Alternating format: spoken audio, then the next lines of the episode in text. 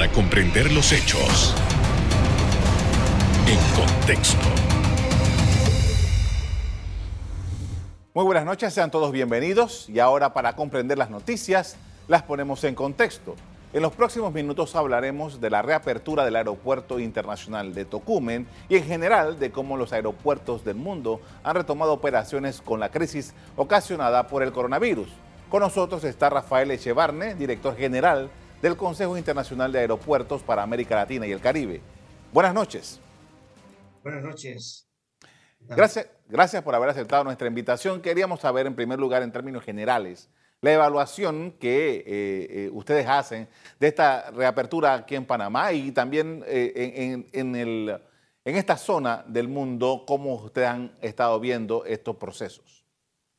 Bueno, pues es una muy buena noticia que Tocumen reabra sus puertas a los vuelos internacionales, porque Tocumen no solamente es importante para Panamá, como sabemos todos, sino que es muy importante para toda América Latina y el Caribe es el hub de las Américas y no es solamente un título, sino que es realmente el punto de conexión más importante de toda América. Entonces, desde ese punto de vista es muy, muy buena noticia y animamos a que se restablezcan los vuelos cuanto antes.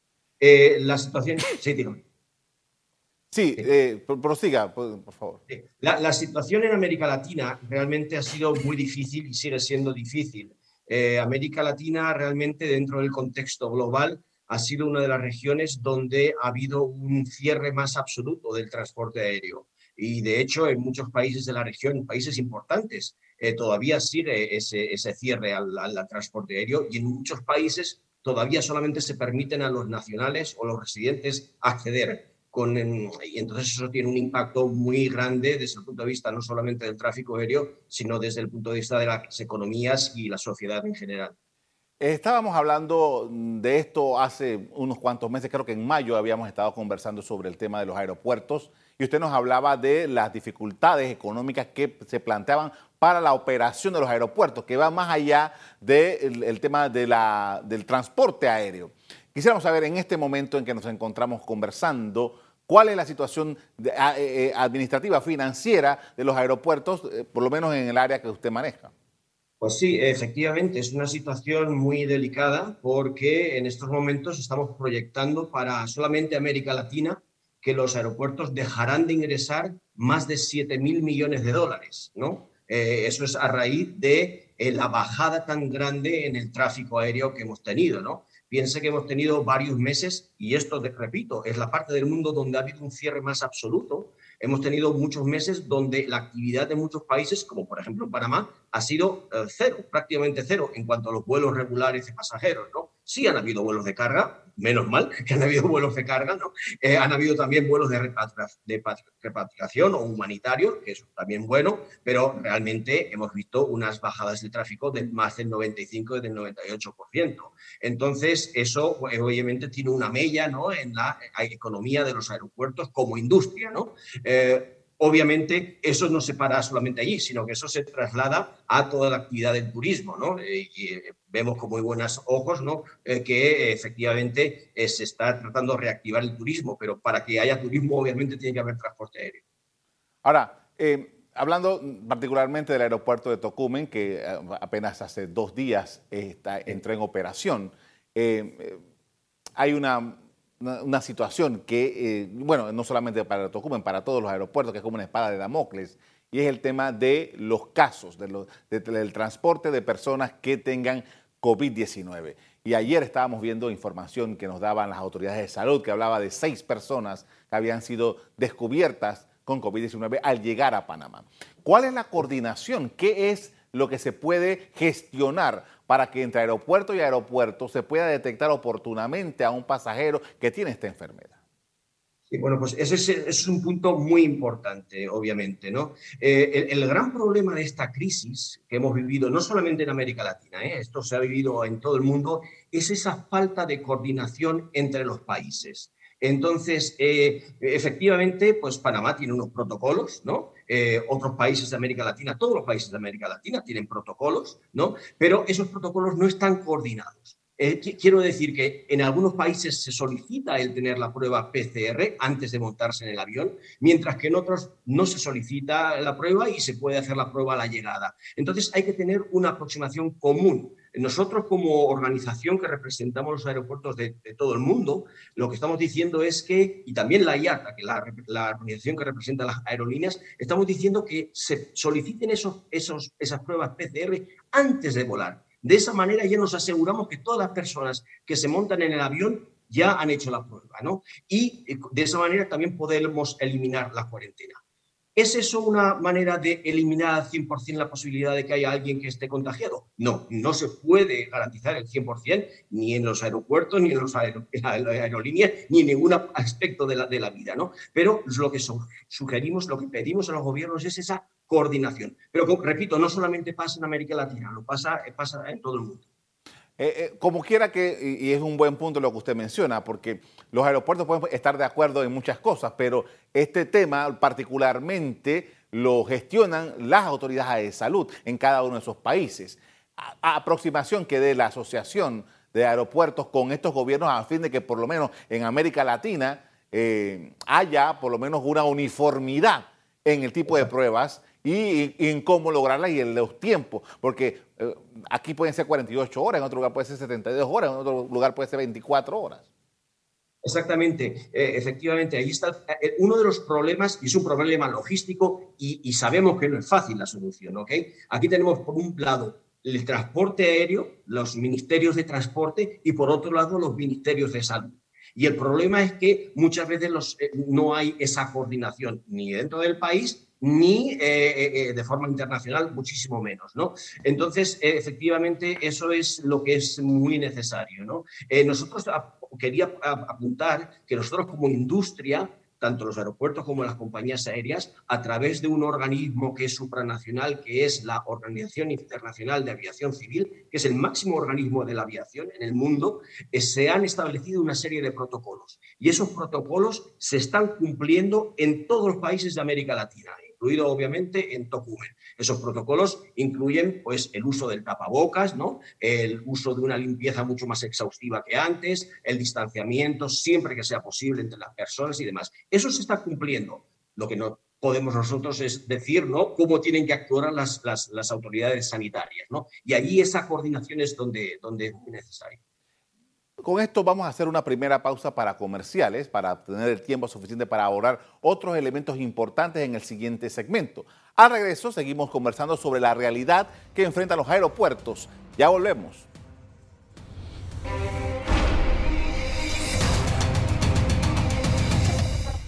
Estamos de regreso con Rafael Echevarne, director general del Consejo Internacional de Aeropuertos para América Latina y el Caribe, con quien analizamos la reapertura de estas terminales en esta región en particular. Y hablando de Panamá, queremos aprovechar para hacer un análisis sobre Panamá, porque Panamá, como usted lo mencionó en el segmento anterior, tiene el Hub de las Américas, que es una fuente de conexión importante en todo el continente. Panamá tiene esa particularidad porque Panamá es un país pequeño, tiene poca población, no mucha gente viaja sin embargo, su aeropuerto tiene un movimiento tremendo y esto le ha generado prosperidad al aeropuerto, que tiene una serie de compromisos financieros importantes para su desarrollo justamente. ¿Qué análisis podemos hacer sobre este aeropuerto y lo que le ha causado esta crisis? Sí, bueno, pues efectivamente eh, eh, las inversiones son muy importantes y son necesarias para que pueda eh, seguir actuando como ese gran hub de las Américas. Pero creo que es muy importante también apuntar aquí algo que es esencial. El hub por sí no funciona, necesita una compañía aérea, ¿no? Y allí es donde Copa, el tándem Copa-aeropuerto es absolutamente fundamental, ¿no? Entonces, eh, nosotros como organismo, pues animamos a que eh, sigan eh, llevándose a cabo esas inversiones que son muy importantes, ¿no? Y también lo que animamos es que la compañía aérea y el aeropuerto, pues obviamente trabajen conjuntamente para desarrollar, para poner en marcha de nuevo ese hub tan importante. ¿no? Eh, el, impacto económico ya se está dando, va a estar aquí, va a, seguir. Eh, somos conscientes también que los países de América Latina y Panamá obviamente incluido, eh, no tienen la capacidad económica que puede tener un Estados Unidos o una Europa, ¿no? Pero realmente es importantísimo apoyar desde el gobierno a esas inversiones y la actividad eh, como industria, como, como del aspecto económico del aeropuerto y también de las compañías aéreas que lo soliciten. Estaba viendo las noticias, estamos hablando de que se está hablando de, operaciones de 80 vuelos más o menos eh, en el caso de la ciudad de Panamá. Había una serie de proyecciones importantes para que efectivamente se pudiese eh, incrementar, mejorar. Ahora eh, las perspectivas cambian. El, ritmo de crecimiento que tenía la región en cuanto a aeropuertos ahora ha variado. ¿Cuáles han sido las estimaciones que ustedes han hecho sobre esto? Pues mire, eh, efectivamente, eh, en estos momentos estamos proyectando una caída del tráfico aéreo con respecto al año pasado de entre un 60 y un 70% del, de, puntos porcentuales con respecto al año pasado. Eso significa que van a desaparecer unos 480 millones de pasajeros comparado con el año pasado. Eh, entonces, claro, aquí el tema está en que cuánto tiempo nos vamos a tardar en recuperar estos pasajeros perdidos. ¿no? En estos momentos estamos apuntando alrededor del año 23, 24. El problema aquí es que cada vez que actualizamos los datos, esa fecha se va retrasando, porque no hemos reabierto la actividad con la celeridad que pensábamos originalmente, ¿no? Y por eso, de nuevo, insistimos en que no hayan cuarentenas, porque las cuarentenas lo que hacen es matar la demanda. En el momento que pones una cuarentena, ya la gente no viaja. Entonces, por eso es tan importante el solicitar las pruebas antes de viajar y que no hayan cuarentenas. Eh, en cuanto eso se instaure, se, a, lo largo de todo el, continente, pues veremos esa recuperación siempre y cuando no hayan picos de nuevo de contagios que estamos viendo en otra parte del mundo, como por ejemplo en Europa. Claro, hay, una situación y es que usted lo mencionó también anteriormente, eh, la actividad esta depende básicamente del el turismo pero también hay una parte que es importante, el, tema de las convenciones y el, negocio. Pero ah, con las facilidades que ha dado el Internet, la electrónica, en fin, en todo esto que conocemos como la, tecnología, implicaría que algunas empresas, y sobre todo las grandes empresas, dijeron, me voy a ahorrar este dinero en viaje, me voy a ahorrar este dinero de presencia en determinados lugares. Y esto cómo es, se plantea como desafío para la industria. Sí, no, efectivamente, eh, el Zoom, Teams, todos estos eh, eh, aplicaciones que tenemos ahora, pues efectivamente el hecho de que estamos hablando con usted ahora a través de Zoom, ¿no? demuestra que es posible tener este tipo de reuniones. Pero sí que también es verdad que el contacto físico directo no se puede reemplazar. Entonces, ¿tendrá un impacto? Sí, creemos que va a tener un impacto, pero no tan grande como pensábamos al, inicio de, la crisis. ¿no? Eh, probablemente se cancelarán los viajes de un día o aquellos viajes que eran pues, dudosos de, si eran necesarios o no, pero la necesidad de reunirse entre las personas, de tener esas convenciones, de tener esas oportunidades de interrelacionarnos de forma, pues, eh, eh, durante las cenas, durante las, las, las, las fiestas, ¿no? Eso creemos que va a seguir allí. ¿Cómo, va a ser el impacto? Todavía es un poquito temprano para saber qué, cómo va a ser, ¿no? Tendrá un impacto, pero no creemos que tan dramático como se pensaba originalmente. Este, señor, eh, para el pasajero regular, el, el, tema de ir a un aeropuerto es un tema de trámite. Yo necesito pasar por aquí para llegar a un avión, para llegar a otra parte. Pero hay una serie de negocios y actividades económicas que están conectadas directamente al aeropuerto y que están sufriendo también, porque estamos casi que siempre mentalizado con el tema del avión, pero hay una serie de negocios. ¿Cuál es la información que tenemos sobre todos estos negocios que actúan, que operan con el aeropuerto? No, efectivamente, esos negocios que van desde las tiendas del aeropuerto, las tiendas duty free y muchos otros negocios que la, que la gente cuando vuela no los ve, mm. eh, son absolutamente fundamentales para la vida económica de los aeropuertos. De hecho, en muchos aeropuertos esa actividad representa mucho más del 40 o incluso el 50% de los ingresos totales. Y esos ingresos son absolutamente necesarios para poder pagar la infraestructura en general, ¿no? Entonces, en estos momentos, desafortunadamente, esa actividad está prácticamente muerta porque hay muy pocos pasajeros, con lo cual no compensa para esas empresas el tener personal allí en las tiendas, los restaurantes y demás, ¿no? Y eh, obviamente, eh, a medida que se recupera el tráfico, llegará un momento en el que sí que merece la pena el tener ese tipo de actividad peligran puestos de trabajo. De hecho, mucha gente ya se ha, quedado, se ha quedado sin puesto de trabajo, que trabajaba en esas tiendas y demás. Eh, y eh, bueno, pues también es importante el recuperar el tráfico aéreo lo antes posible, porque todo depende del tráfico aéreo. Ahora, los, los, ¿qué, ¿qué información están dando los países que ya han abierto? ¿De cuál ha sido el movimiento que se ha dado hasta el momento? Bueno, pues eh, hay, claro, hay países y hay países. Por ejemplo, en China lo que estamos viendo es que el tráfico doméstico, o sea, los vuelos dentro de China, ya se han recuperado a niveles del año pasado y en muchos tráficos, en muchas rutas ya han excedido, ¿no? Claro, es un, lugar muy particular China, ¿no? El movimiento que hay. En otros países, pues también, efectivamente, México es un buen ejemplo dentro de nuestra región. México ha sido el único país del mundo donde no ha habido ningún tipo de restricción y se está recuperando la actividad de transporte aéreo, ¿no? Mucho más rápido que en el resto de América Latina. Y de nuevo, todo depende de las restricciones que se impongan a, los viajeros. Con esto vamos a hacer otra pausa para ir a comerciales. Al regreso, seguimos conversando sobre los aeropuertos y las circunstancias que plantea el coronavirus. Ya volvemos.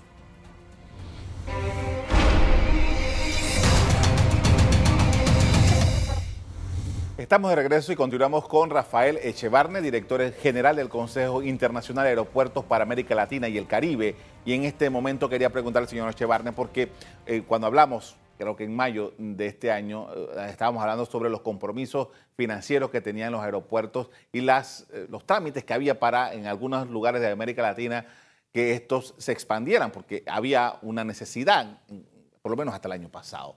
Eh, y parte del, tema acá es que eh, ahora algunos de estos aeropuertos van a necesitar intervención financiera para poder subsistir. ¿Cuál es lo que dice el termómetro en este momento?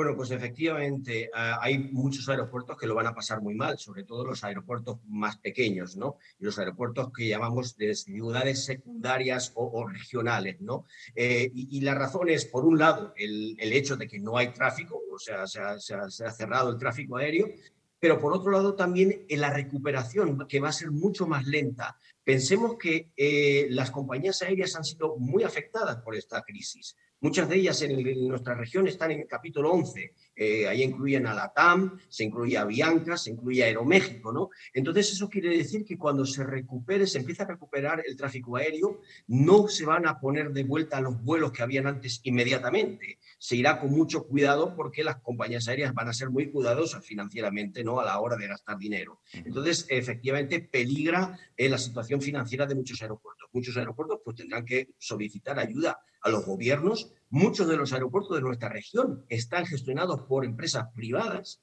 Esas empresas privadas, si no hay actividad económica, pues obviamente no pueden hacer los pagos de las concesiones a los gobiernos. ¿no? Entonces hay que ir caso a caso, pero la situación es preocupante en muchos países. Ahora, me llama la atención, usted ha mencionado tres líneas aéreas en América Latina que son monstruos de líneas aéreas. La TAM, estamos hablando de Aeroméxico y de Avianca y que tengan estas aerolíneas con este tamaño, con esta dimensión, estos problemas económicos, pone eh, al, servicio de, de, viajes en una situación muy delicada.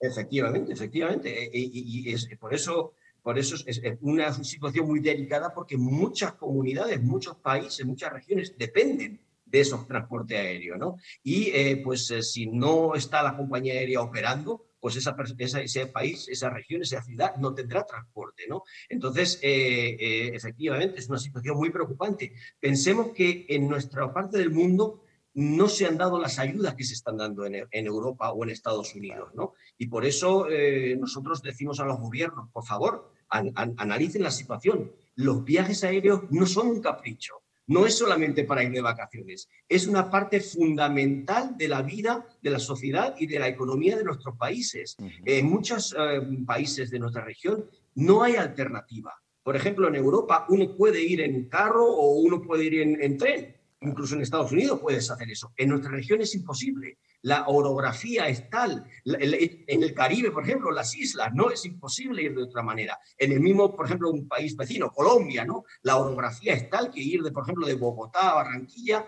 pues es, es muy difícil en, en, automóvil, ¿no? incluso en, el mismo Panamá, ¿no? Para ir al norte del país se tarda muchísimo. Eh, eso eh, quiere decir que eh, los países, pues, tienen que hacer esfuerzos para ayudar a este sector que es, como digo, no es un capricho, es una necesidad. Señor Echevarne, eh, hablando sobre el, negocio ya de la aviación, eh, eh, que, no es lo que usted maneja, pero que está relacionado. Hace 30, 40 años era posible que grandes compañías de Estados Unidos, grandes compañías de Europa, entraran a la región y compraran estas compañías y las operaran mm, de alguna manera. Eso, eso ya ocurrió y después salieron. O sea, en este momento no hay posibilidad de eso.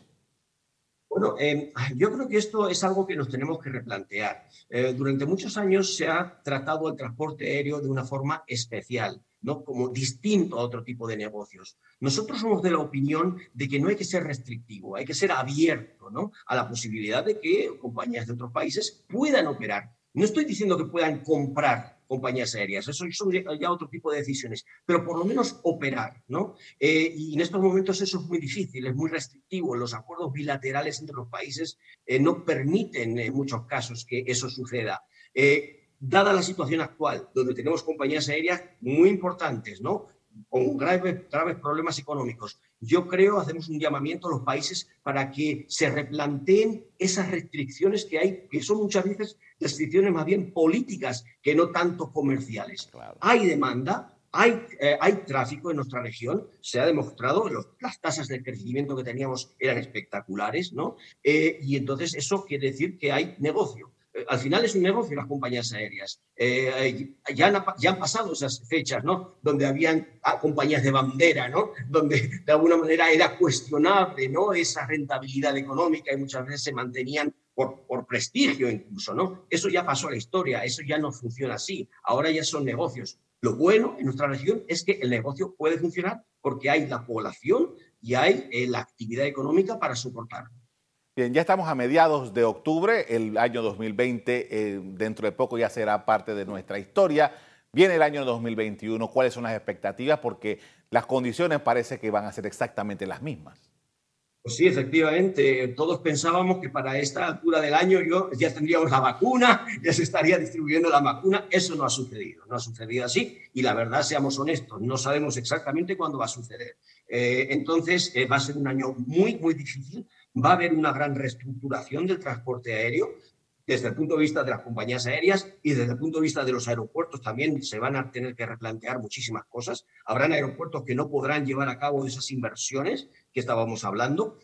Eh, ahí también me gustaría apuntar, no probablemente en el caso de Tocumen, que es un caso eh, eh, particular, dada la importancia, ¿no? Y dado el hecho de que ya está prácticamente acabada la infraestructura importante de la terminal, ¿no? Pero en muchos casos llamamos también a los países para que piensen si no es, si es posible el retrasar algunas de las inversiones. Ya no son tan acuciantes esas inversiones, podrían retrasarse y eso le podría dar respiro a esas compañías, a esas compañías aeroportuarias, ¿no? Que tienen que poner cientos de millones de dólares.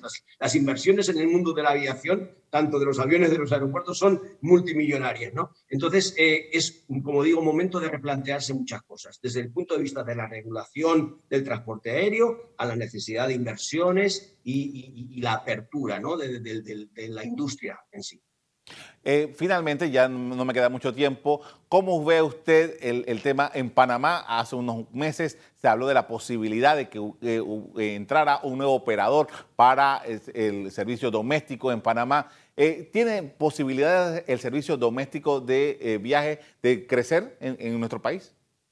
Bueno, la verdad, eh, sinceramente, no conozco muy a detalle esos planes, porque yo llevo poco tiempo en Panamá, solamente desde febrero de este año, pero yo soy de la opinión de que de la, liberalización del transporte aéreo, o sea, permitir que los, empresarios pongan en marcha proyectos. Eh, eso es como ha funcionado en muchas partes del mundo, ¿no?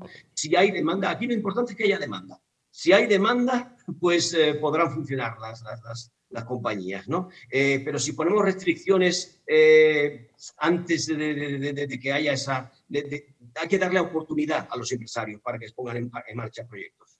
Le agradezco mucho, señor Echevarren, por habernos acompañado esta noche con esta información importante y estos análisis sobre la situación de los aeropuertos en nuestra región. Muchísimas gracias a ustedes. Hasta luego. La administración del Aeropuerto Internacional de Tocumen ha previsto que cerrará el año un 60% por debajo de lo previsto. Datos de mayo indicaban que la terminal dejaba de facturar más de 21 millones de dólares al mes. Hasta aquí el programa de hoy. A ustedes les doy las gracias por acompañarnos y les recuerdo que si quieren volver a ver este programa, búsquenlo en el VOD de Cable Onda, en locales, Canal Eco. Me despido invitándolos a que continúen disfrutando de nuestra programación. Buenas noches.